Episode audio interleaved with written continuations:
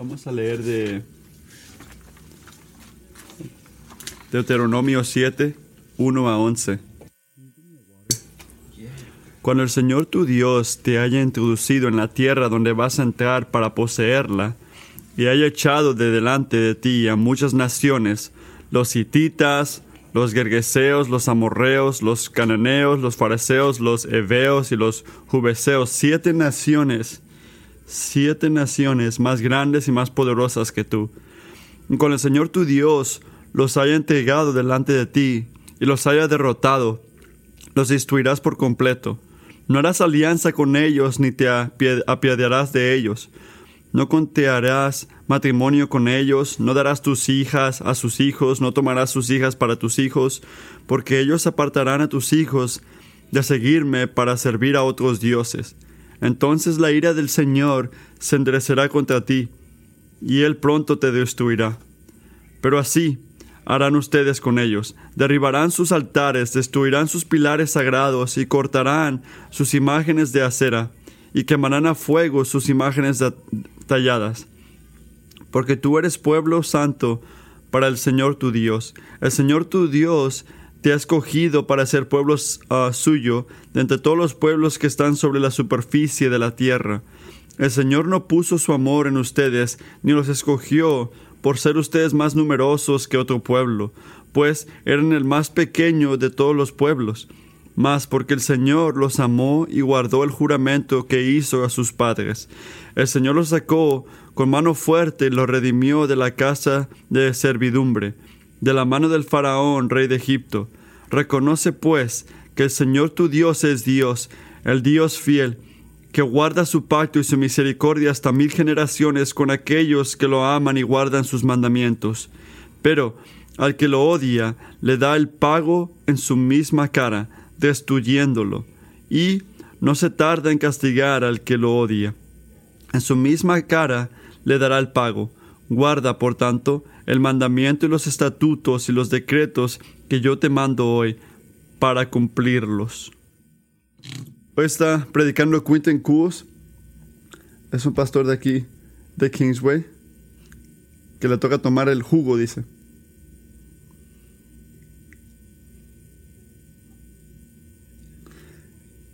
Es un placer estar aquí con ustedes y predicar la palabra del Señor, especialmente el Día de las Madres. Mi vida en el ministerio ha sido muy moldada por mi madre. Mi madre tiene un gran gozo en seguir a Jesús sobre muchos años de criar a nueve hijos, mi mamá creció para recibir del Señor el llamado de ser una madre. Y si ella le podía decir algunas madres, diría esto, encuentra tu gozo en Jesús. Si eres una madre o no, todos necesitamos eso, necesitamos ese gozo que solo se encuentra en Jesús. Y vamos a orar esto hoy. Una oración corta para empezar hoy.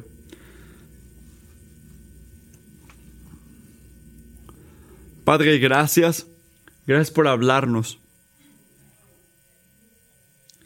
Ayúdanos a no tomar eso en vano, que tú nos hablas. Gracias por tu amor hacia nosotros, que no merecemos. Hablando a nuestros corazones mientras te miramos para gozarnos en ti. Amén.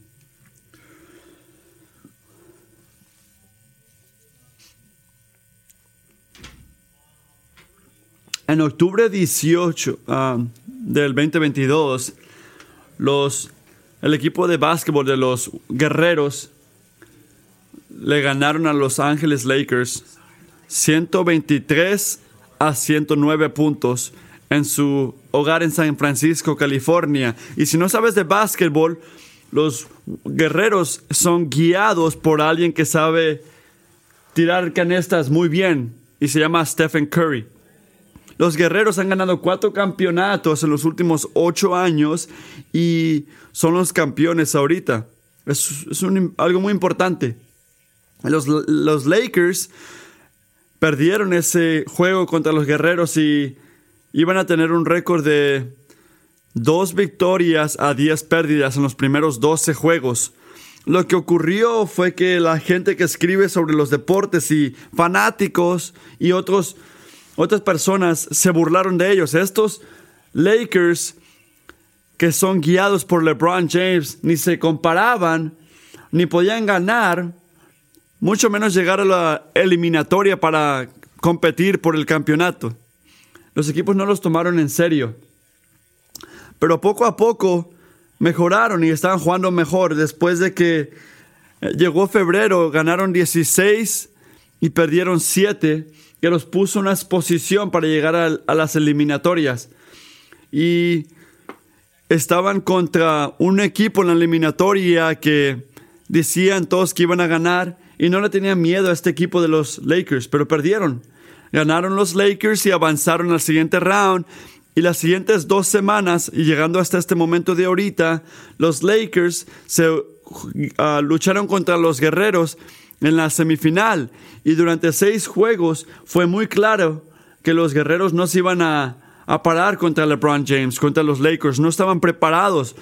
El equipo de Lakers que hace unos meses decían muchos que no iban a ganar nada, que ya los habían eliminado o ganaron otra vez y ahora están en la final de conferencia. Los equipos no los tomaron en serio. Si estoy hablando con alguien más que sabe de básquetbol ahorita, yo diría esto. Estoy aprendiendo a tomar a los Lakers en serio. Ningún equipo ha ganado más finales. Ningún equipo ha llegado a más finales.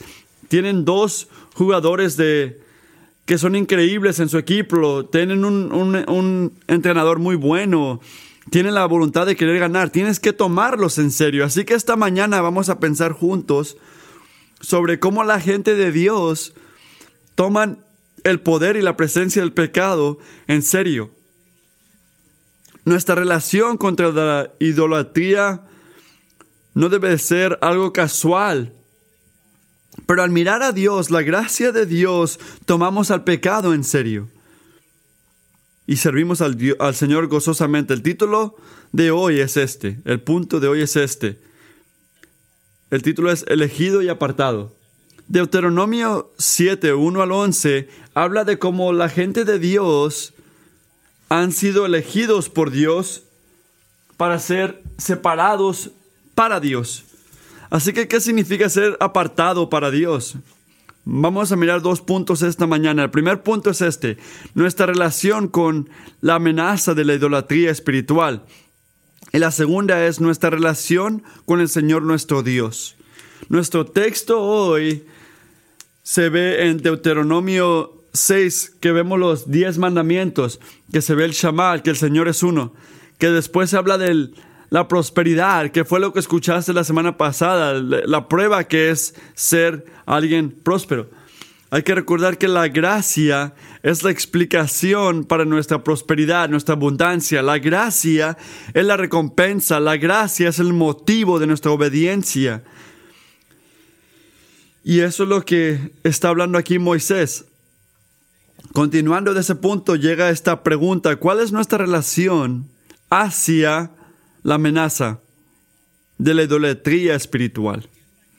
Otra vez miramos que Moisés le está hablando a la gente de Israel antes de que entren a Canaán, la tierra prometida. Así que Dios sacó a Israel de Egipto para traerlos a Canaán. Y cuando y lo dice Dios a Moisés esto en Éxodo, le dice, prometo que te voy a sacar de Egipto y hacia la tierra de los cananeos, hititas, amorreos, fariseos, heveos, jubeos, en una tierra donde abunde la leche y la miel.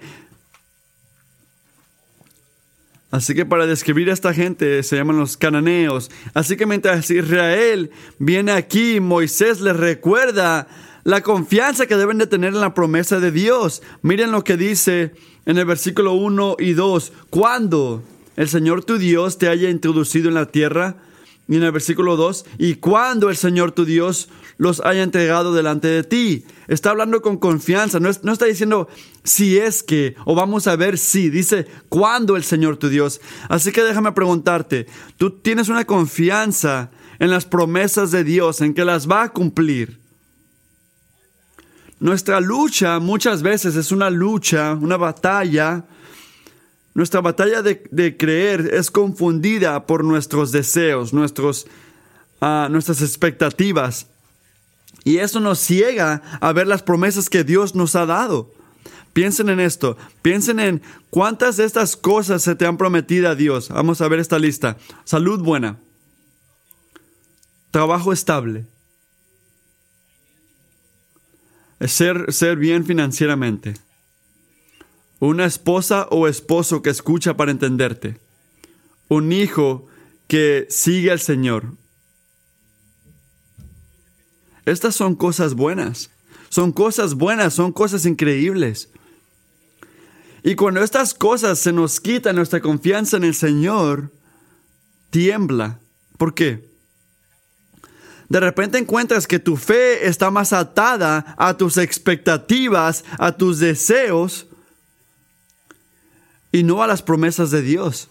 Así que deja que Moisés te guíe, me guíe para saber las promesas de Dios y para creer que Él va a ser fiel a cumplirlas. No es si es que va a cumplirlas, es cuando el Señor las cumpla. Porque lo va a hacer.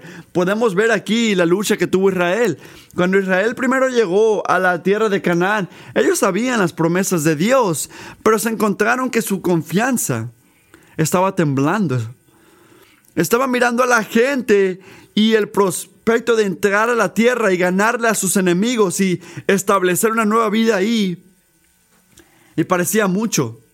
Era más allá de su poder y de su fe. Y su fe tembló. ¿Por qué? Porque ellos tenían su fe en sí mismos, no en el Señor. Tenían su fe en su propio poder, no en el Señor.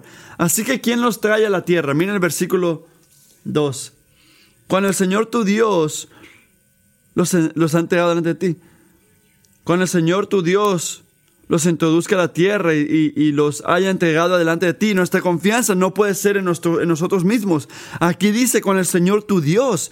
Nuestra fe tiene que estar en el Dios que libera, en el Dios que cumple, en el Dios que hace lo que dice. Él cumple. Así que amigo, cuando el Señor hace una promesa, Él cumple una promesa. Cuando el Señor hace una promesa, Él cumple una promesa. ¿Por qué? Porque el Señor tu Dios lo cumple. ¿Y cuál es la obra que está ocurriendo aquí en este texto? ¿Qué están hablando aquí? Dice en el versículo 1 que el Señor tu Dios te trae a la tierra, te introduce a la tierra y quita a las naciones delante de ti y te los da, se dice en el versículo 2. Israel tiene que derrotarlos destruirlos y que no debe enseñarle misericordia a ellos. El juicio le ha llegado a Canaán. Dios en su soberanía, en su autoridad, como el creador, el juez de toda la tierra, destruye los, los cananeos en juicio. Este es el prospecto aquí, este es el punto de aquí. Hay algo del juicio que, que nos llama la atención. Bueno, tan siquiera algunos de nosotros. Las palabras no les enseñes misericordia. ¿Leíste esa? ¿Notaste esa parte? No, no, no, vemos que eso está bien, eso se nos, se nos, parece injusto. Unos dirían, ¿a poco Dios no es misericordioso? Pero hay que pensar en esto juntos. ¿Cómo Dios se ha revelado a Moisés y la gente de Israel? ¿Cómo se ha revelado? Éxodo 34, ¿qué dice? Se repite muchas veces en el versículo, dice, pasando delante de él, él proclamó, el Señor, el Señor Dios clemente y compasivo, lento para la ira y grande en amor y fidelidad, que mantiene su amor hasta mil generaciones después y que perdona la iniquidad, la rebelión, el pecado, pero que no deja sin castigo al culpable, sino que castiga la maldad de los padres en los hijos y en los nietos hasta la tercera y cuarta generación. ¿Qué tenemos que saber de Dios? Que Él quiere enseñarnos misericordia, gracia, ser paciente, ser bondadoso, ser fiel y perdonarnos, pero no pares de leer a la mitad de ese versículo. Él va a juzgar a los culpables, va a reconciliar todos los males. ¿Qué tenemos que saber de nosotros mismos? Si este es Dios, ¿quién somos nosotros? De Israel, Dios dice que este es, este es el punto, mi gente. Pero no nada más es Israel, somos nosotros también. La palabra de Dios dice, no hay ningún hombre justo que hace lo que es bueno y que no peca. Y Pablo lo hace claro que como el resto de la humanidad merecemos la ira, somos objetos de ira, por naturaleza mereciendo la ira, y no tenemos excusa. Y la en la caída de Adán pecamos, todos. Cada uno tiene la culpa del pecado, no solamente en nuestra conciencia, en nuestras palabras, sino en, en palabras, en acciones y por nuestra propia naturaleza. Somos pecadores. Cargamos el pecado y la culpa del pecado. Y sin un sustituto para tomar nuestro pecado, nuestro pecado va a ser reconciliado en nuestro juicio. Y ese es el juicio que le cae a la gente cananea aquí que estaban en rebelión, rebelión contra Dios. Me, me pregunto qué piensas cuando escuchas esto de Dios. Cuando escuchas tú que Dios se revela para ser el, el juez de todo, que Él es justo, que Él va a pagar por los pecados, va a hacer que paguen por los pecados. De repente tú en tu corazón dices, no, no me gusta esa imagen de Dios. Y si ese eres tú, amigo, tienes que entender algo. No sabes quién es Dios. No sabes quién eres tú. Dios es el todo glorioso que se ha revelado a sí mismo. Así es como Él se ha revelado a sí mismo. Él es verdadero en todo lo que dice. ¿Y quién somos nosotros? Esto es verdad en todo lo que Él dice. El santo que juzga a todos en su pecado no debe de ofendernos, sino llevarnos a tomar el pecado en serio. El que toma a los pecadores por el pecado no nos debe sorprender. Lo que nos debe sorprender y llamarnos la atención es que Dios en su misericordia nos ama. No fallen al ver esto. Israel no merecía la gracia de Dios. Escúchame, Israel no merecía la gracia de Dios. Pregúntate a ti, a ti mismo, ¿qué mérito tenía Abraham sobre toda la gente del mundo? ¿Qué era especial de Abraham que Dios le extendió gracia y no le extendió gracia a los cananeos para salvarlos? Joshua, Josué 24 nos dice de la perspectiva de Dios qué está ocurriendo aquí. Dice, Hace mucho tiempo sus antepasados, Taraj y sus hijos Abraham y Nahor, vivían al otro lado del río Eufres y adoraban otros dioses, pero yo tomé de su lugar a Abraham, antepasado de ustedes, lo conduje por toda la tierra de Canaán y le di una descendencia numerosa. El padre de Abraham era igual que los cananeos, igual que tú y yo. Él y su gente servían otros dioses. Abraham y su descendencia no merecen más la tierra que los cananeos. La, única razón que les pertenece, que Dios se las dio, es porque la tierra le pertenece a Dios y Él eligió extender gracia a ellos. Así que Deuteronomio 10 Dice, al Señor tu Dios le pertenecen los cielos y los más altos de los cielos.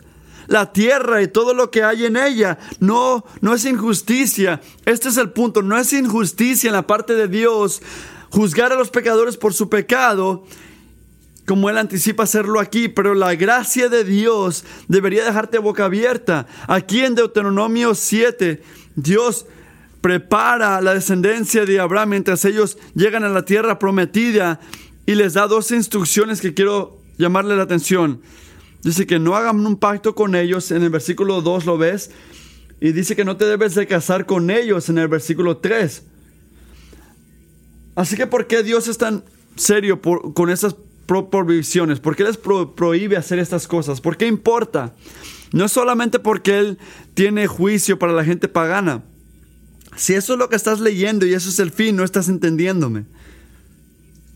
Él está cuidando a su gente de algo.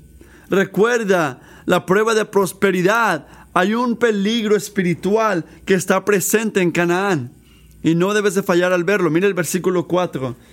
¿Por qué ellos se apartaban de ellos? ¿Por qué no debes de casarte con ellos? ¿Por qué no debes unirte con ellos? Dice, porque ellos apartarán a tus hijos de seguirme para servir a otros dioses. Entonces la ira del Señor se encenderá contra ti y él pronto te destruirá.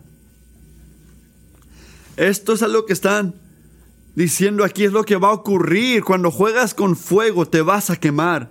Y somos llamados a una relación exclusiva con Dios, ¿verdad? Dios es uno y hay una unidad con Dios en su esencia y Él nos ha llamado a ser uno con Él. Y Moisés acaba de declarar esto hace, hace unos minutos ah, en su sermón. Dice, escucha Israel, el Señor es uno y debes llamar a tu Dios con todo tu corazón, toda tu alma, todo tu ser, fuerzas.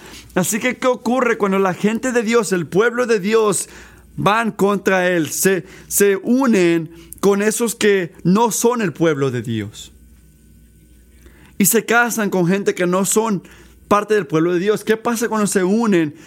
Cuerpo y alma, bueno, la unidad que tenemos con Dios se es como destruida. Pablo hace la instrucción de Pablo muy explícita en el Nuevo Testamento. En 2 Corintios dice esto, no formen yunta con los incrédulos. ¿Por qué? Nos dice aquí, Deuteronomio 7:4 dice que van a apartar a tus hijos para servir a otros dioses. Así que te voy a dar un escenario. De repente eres ah, joven, er, er, no, estás, no tienes novio, no tienes novia, y estás buscando un novio o novia para casarte. Y encuentras a alguien que, con el que quieres pasar más tiempo, que quieres conocer más, pero aprendes que ellos no caminan en obediencia con Jesús, no creen en Jesús, ni obedecen. Así que, ¿qué haces? ¿Qué debes de hacer? ¿Participas en unirte con ellos o no? Bueno, recuerda, ellos te van a apartar de seguir a Dios, a servir a otros dioses. Así que en la manera de vivir cristiano tenemos unas cosas que son muy claras, lo que es bueno, lo que es correcto, lo que es incorrecto, lo que es bueno, lo que es maligno. Es muy claro bíblicamente, ¿verdad? En el otro lado tenemos unas luchas que habla de libertad cristiana si no hay una línea clara, tenemos que discernir, sabiduría, le llamamos este, sabiduría que tenemos que tener. Así que esta es una pregunta. Ah, ¿Casarte con un incrédulo es, es algo que es difícil entender? Por tu alma, di que no, es algo claro, uno sabe que no debe de hacerlo. Encontrar la persona correcta para salir y, y casarte no es fácil, obviamente, no estoy diciendo que es algo fácil hacerlo, pero de repente tenías un novio o novia que era creyente, pero no, encontraste el correcto. O de repente hay otra gente que nos... Que, que de repente no hay gente en esta iglesia que, que puedes hacerte novio o novia de ellos o ser pareja de, con ellos porque no hay gente con tu edad. Pero si no eres cuidadoso, vas a caer en pecado. Dios te dice que Dios, Dios dice aquí, de repente la gente malentiende esto y dice, Dios prohíbe que no me case con un creyente, una persona que no es creyente, pero de repente puede ser novio con alguien que no es creyente, ¿verdad? Porque no estoy casado con ellos. No, no me malentiendan, no deben empezar esa relación. Padres y, y madres, cuando estás considerando las relaciones que están entrando tus hijos o tus hijas, tienes que pensar muy seriamente sobre lo que es bueno. ¿Qué define Dios como bueno para tu hijo o tu hija? ¿Tú escuchas la decepción de la serpiente aquí? ¿Dios en serio dijo eso? Y donde la palabra de la serpiente miente, la palabra del Señor nos guía porque ellos te van a separar de servirme a mí para servir a otros dioses. Así cuál es el punto en una ilustración de básquetbol. Toma a los Lakers en serio. Toma el peligro de la idolatría espiritual en serio. No debes de asumir que la misericordia de Dios va a estar ahí para ti. Pero porque ir contra Dios, la ira de Dios va a ir contra ti, te va a destruir. Pero Dios ah, nos ha enseñado misericordia y nos ha cuidado de la idolatría espiritual. No somos gente que son pasivas, somos participantes en cuidar y proteger esta cosa contra la tentación y el pecado. Tienes que meterte al juego. Y si no estás en el juego, métete al juego, ponle atención aquí a estas cosas. Mira el versículo 5 que cierra esta sección. Así es como Dios le llama a Israel que se meta al juego, que ponga atención. Pero así harán ustedes con ellos. Derriban sus altares destruirán sus pilares sagrados y cortarán sus imágenes de acera y quemarán a fuego sus imágenes talladas. Así que la gente de Canaán tenían sus propios ídolos, tenían sus propios elementos que ellos incluían, que eran significantes para su alabanza espiritual, su vida, su cultura. Tenían este, estructuras, tenían este, imágenes de, acera. Esta gente aquí tenían como sus propios ídolos, tenían árboles y imágenes que eran sagrados para ellos, sus dioses, diosas, lo que sea. Pero ninguna de estas cosas podía quedarse ante la gente de Dios si iban a mantenerse uno con el Señor. Dios los llamó a destruir estas cosas. Vamos a leerlo otra vez. Pero así harán ustedes con ellos. Hay que ver los verbos aquí. Derribar sus altares. Destruirán sus pilares sagrados y cortarán sus imágenes de acero y quemarán a, sus, a fuego sus imágenes talladas. Esas son cosas radicales. Así que escucha, si los altares y las imágenes aquí era lo que era importante para las vidas espirituales de esta gente pagana. Esta es mi pregunta para ti. ¿Qué crees que es importante a nuestra cultura que alabamos hoy? Hay que unir esto al día de hoy. ¿Cómo puedes unir esto al año 2023? Estos eran los ídolos de antes. ¿Cuáles son los ídolos de ahorita que hay que destruir? Vamos a pensar en unos ejemplos. La lotería, las tarjetas de crédito para hacerte más rico, dicen algo. ¿Qué dice hacerte rico? Del dinero es Dios. Ah, meterte a las cosas políticas y hablar en la media, ¿qué dice? Poder es Dios. Canciones sexuales y películas sexuales que gritan. El sexo es Dios.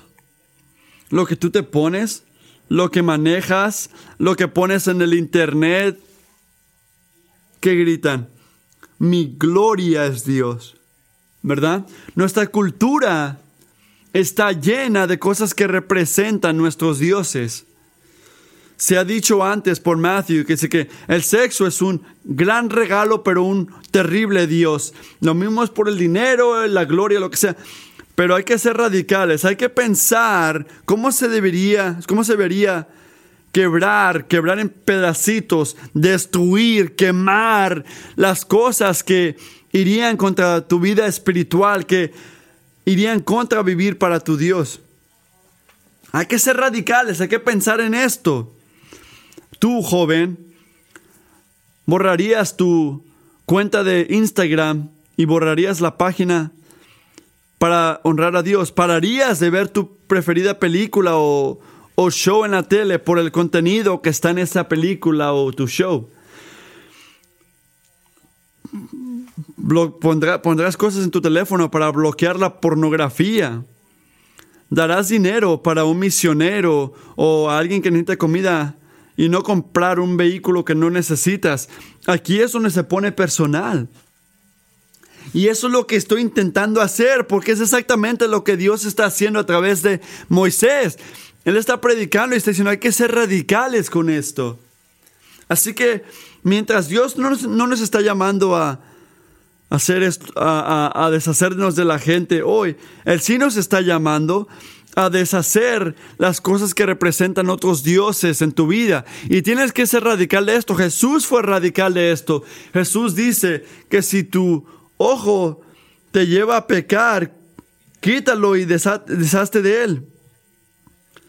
Sería mejor ah, que te deshagas de eso que, que te lleva al infierno y tirarlo al fuego. ¿Por qué? Porque sería mejor perder uno de tus miembros que todo tu cuerpo vaya al infierno. Aquí si, si tomas un inventario de tu vida, ¿dónde ves altares para los dioses de la cultura? Con tu tiempo, con lo que miras, con lo que escuchas, con lo que hablas. ¿Dónde están esos altares en tu vida? ¿Y qué estás dispuesto a hacer para cuidar tu alma contra seguir otros dioses?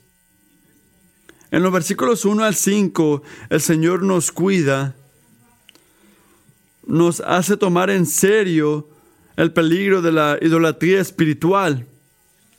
El versículo 6 al 11 nos llama a obedecer al Señor.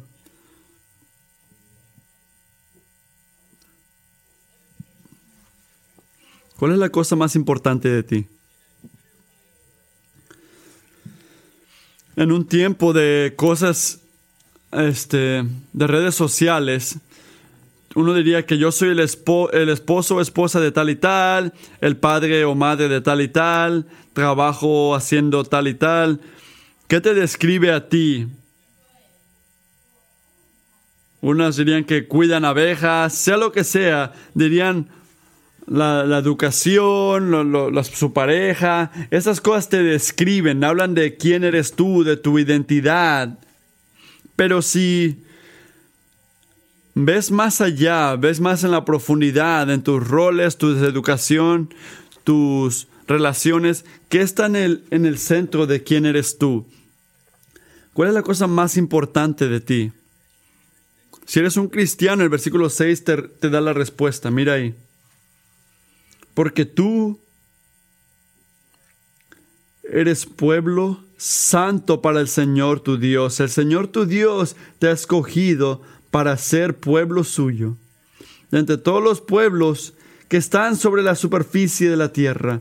Nota lo que no dice ahí. Nota que no dice que eres un individuo santo para el Señor.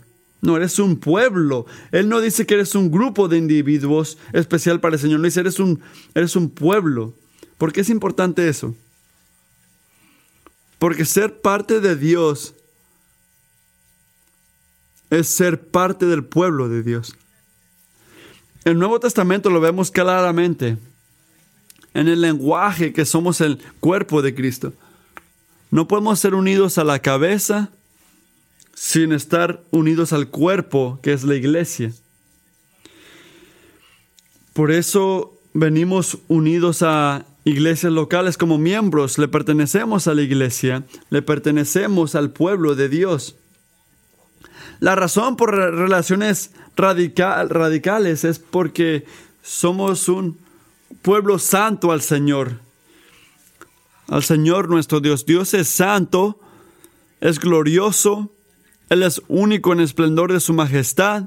Así que ser santo al Señor o para el Señor nuestro Dios es ser este devocionados hacia él, ser de él exclusivamente, conocerlo y amarlo con todo nuestro corazón, alma y fortaleza.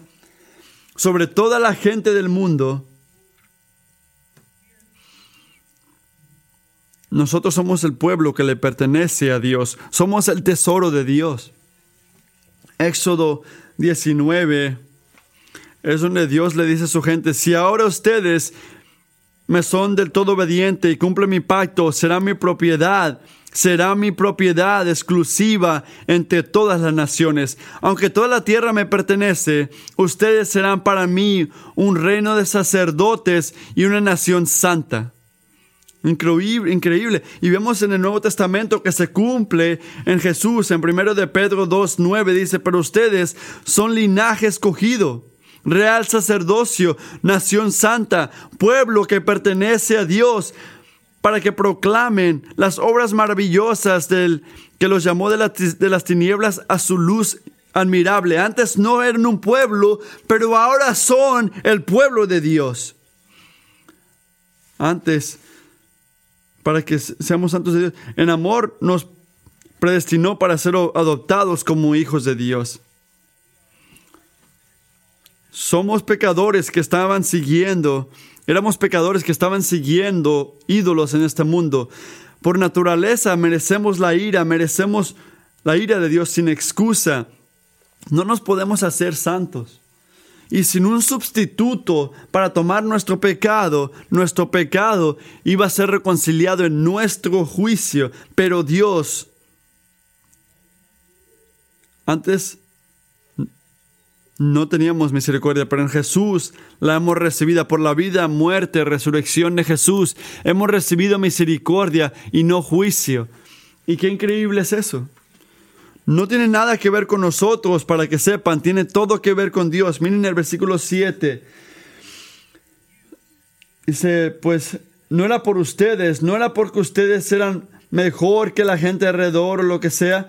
Él te eligió. Ustedes eran el más pequeño.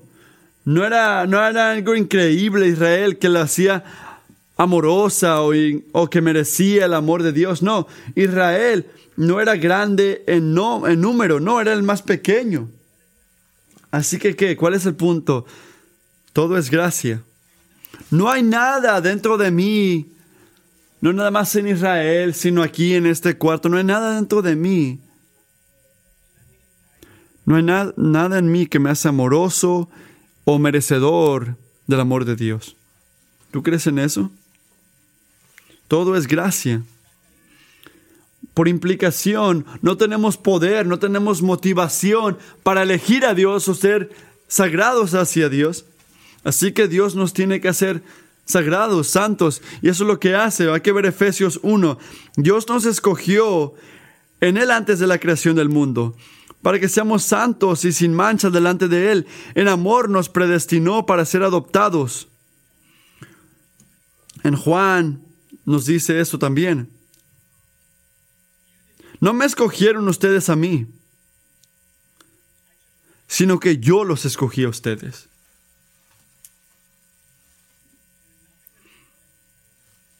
Los comisioné para que vayan y den fruto. No era porque eran grande en número. Miren el versículo 8. Porque el Señor los amó. Esa fue la razón. y guarda el juramento que le hizo a sus padres. El Señor los sacó con mano fuerte y los redimió de la casa de la servidumbre, de la mano del faraón de Egipto. ¿Por qué Dios nos enseña misericordia, gracia en Cristo? Porque Él te ama. Tú sabes tus luchas, tú sabes tus debilidades, tus tentaciones, tus pecados. Y puede que hay veces en la noche que tu mente se vuelve loca y te recuerda de todas las maneras en que tú has fallado. Tú te has de sentir que eres el que menos merece entre toda la gente. Y esto es buena noticia para ti. Él te ha enseñado a ti misericordia y gracia porque Él te ama, porque Él te ama, no porque tú te has portado bien o porque tú le has traído algo bueno a Dios, sino porque Él te ama. Me encanta venir aquí y mirar los ojos de la gente y decirles, Dios te ama. Esta es una gran oportunidad. Porque Él te ama y mantiene sus pactos. Él ha hecho una promesa desde que cumplió su promesa a Abraham, su pacto hacia Abraham, antes de que Israel vine al río de Jordán, generaciones desde antes. Él hizo unas promesas, un pacto. Y Dios toma eso muy en serio desde Génesis 15 vemos que en el día que el Señor hizo un pacto con Abraham, le dijo, a tu descendencia les daré esta tierra. Desde el río de Egipto hasta el gran río, el Eufrates, Dios afirmó este pacto y hizo promesas para liberar a su gente de la, de la esclavitud Así que a Abraham y a su descendencia y a Moisés, hasta esa generación que escucha este mensaje de Moisés, Dios ha hecho un pacto, unas promesas. Pero Israel falló al ver esto. Ah, hay que ver dos ejemplos. El, el becerro de oro que hicieron, el ídolo que ellos crearon, Dios les dijo, no destruyan estos ídolos. Y ellos crearon sus propios ídolos para representar que Dios los salvó. De esto es algo loco. Dios no, no los llamó a hacer esto. Otra cosa, cuando llegaron a la tierra de Canaán, que regresaron los espías y dijeron, dijeron, Dios dijo, vayan, y ellos dijeron, no, no vamos a ir. Dijeron, no podemos ir contra esta gente porque son más poderosos que nosotros. Correcto, porque es el Señor que te trae, el Señor que va a destruir a esta gente, el Señor. Y el pacto del Señor que van a cumplir esto, creen las promesas. Israel, Kingsway cristiano, tú, como le dijo un escritor, aunque por razón de Israel que quebraron pacto, que fueron contra Dios, de repente Dios ya no tenía que cumplir sus promesas, pero Dios continuó siendo fiel aunque ellos no hicieron su parte. Así que esta es la hermosura de la gracia de Dios. Cuando nosotros somos infieles, Él es fiel. ¿Cuál es la historia más increíble de Israel, del pueblo de Israel? Era el éxodo, ¿verdad? El éxodo de Egipto. Y lo vemos aquí en el versículo 8 que dice que el Señor tu Dios um, lo sacó con una mano fuerte y lo redimió de la casa de servidumbre, de la mano del faraón, rey de Egipto. Esa es la historia más increíble para la gente de Israel. ¿Y cuál es nuestra historia como cristianos? El mejor éxodo, la redención increíble y se encuentra, me encanta Colosenses 1, Colosenses 1 lo dice tan claro. Él nos libró del dominio de la oscuridad y nos trasladó al reino de su amado Hijo, en quien tenemos redención, el perdón del pecado. Así que, ¿cuál es tu historia como un cristiano? ¿Cuál es la cosa más importante de ti? Se te llaman a identificarte. ¿Cuál es el interno? ¿Cuál es el centro de tu vida? ¿Cuál es esa historia tuya? se encuentra aquí en el versículo 8, que Él te libró de una, te redimió de la casa de la servidumbre. Pero ¿qué tal si no eres cristiano? Puede que estés aquí por primera vez, te trajo un amigo, una amiga, un padre, un joven que vive con padres que aman y siguen a Jesús, pero ese no eres tú, o tan siquiera todavía no lo, no lo es. ¿Qué tienes que saber de Dios? ¿Qué tenemos que saber todos de Dios en este punto? Miren el versículo 9. Reconoce pues que el Señor tu Dios es Dios, el Dios fiel, que guarda su pacto y su misericordia hasta mil generaciones con aquellos que lo aman y guardan sus mandamientos. Dios es Dios, el único Dios, el Dios viviente que crió y sostiene el mundo, que crió y sostiene tu vida. Esa verdad hace un llamado hacia tu vida, que no eres tuyo, no eres tu propia propiedad. Así que tienes que saber que Dios es Dios, el sexo no es Dios, el poder no es Dios, el dinero no es Dios, tú no eres Dios, Dios es Dios y Él es un Dios fiel que mantiene sus pactos. Lo que Él dice, Él cumple, Él lo hará. Si dice que va a agarrar la leche cuando viene a casa, Él la va a traer. Él cumple su palabra, su amor es, su amor es fiel.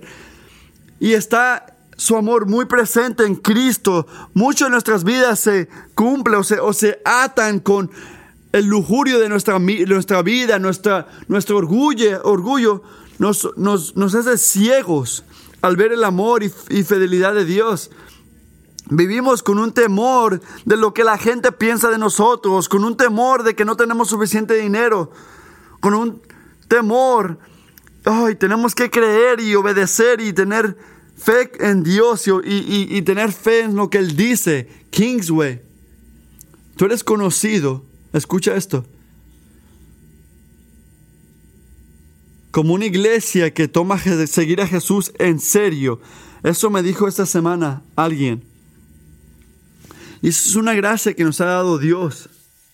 Si eres un miembro de nuestra iglesia, tú te has identificado y hay una afirmación pública de la gente de Dios que tú perteneces a Dios, así que perteneces al pueblo de Dios.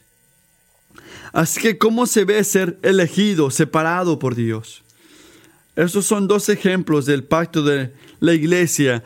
Cuando tú haces un miembro en Kingsway, haces unas promesas, un pacto de nuestras responsabilidades unas con unos con otros. Dos ejemplos que requerimos de nosotros mismos y otros que esperamos de otros. Vamos a luchar por santidad. En devoción, a leer la palabra y vivir cuidadosamente en este mundo, que seamos moldados más y más a la imagen de Cristo. Diligentemente vamos a exhortar, ayudar a otros con siendo gentiles y fiel a luchar contra el pecado. No, no paren de hacer esto. No sean pasivos al hacer esto. Luchen diligentemente, cuiden sus almas, cuiden al pueblo, cuiden al cuerpo. ¿Qué pasa si no lo haces? ¿Qué pasa si dejas que los más maduros hagan estas cosas? ¿Qué ocurre si no te sometes a Jesucristo en obediencia? Mira el versículo 10. Le da el pago en su misma cara, destruyéndolos y no se tarda en castigar al que lo odia, en su misma cara le dará el pago. Así que tienes que tener cuidado. Guarda, por tanto, el mandamiento y los estatutos y los decretos que yo te mando hoy. Cúmplelos. Sin un sustituto que pague por nuestros pecados, nosotros vamos a recibir el castigo de sus pecados. Pero la, buena noticia es que no tenemos que tomar esto porque Jesús ya lo tomó en la cruz. Por cada uno, para cada persona que lo tome en fe, tenemos un sustituto. Cristo ha pagado por nuestros pecados. Nuestro pecado tiene su respuesta en Jesús. Esta deuda fue pagada. Hemos sido liberados del pecado, de, de la esclavitud. Ahora la pregunta es, ¿qué vas a hacer? ¿Qué vas a hacer? Mientras Él te guía en esta vida y promete obrar todo para tu bien en Cristo, estás dispuesto a obedecerlo, a vivir para Él, a confiar en Él, a buscarlo en cada parte de tu vida y ser radical al seguir a Jesucristo. Ten cuidado, ten cuidado al hacer sus mandamientos, sus estatutos, sus mandamientos que Él te ha llamado a cumplir. Lo que Dios dice aquí, lo que tenemos que saber de Él es saber esto, saber que yo soy Dios, Dios es Dios. Y saber que Dios es fiel y saber que sus promesas encuentran su sí en Cristo. Él es merecedor de toda confianza, obediencia. ¿Por qué? Porque Él es misericordioso y Él te ama. Él te ama. Los equipos no tomaron a los Lakers en serio este año y no sé si van a ganar el campeonato, pero te voy a decir una cosa. Ese día los tomaron en serio cuando le ganaron a los guerreros, así que considera tu caminar. ¿Es casual? ¿Tu caminar es casual? ¿Es más o menos? ¿Es complacivo? ¿O tomas tu pecado en serio? ¿Tomas la idolatría en serio, tomas tu pecado en serio. En gracia, Dios puso su amor sobre ti. Él te ha elegido y te ha separado. Porque Él te ama. Vamos a orar.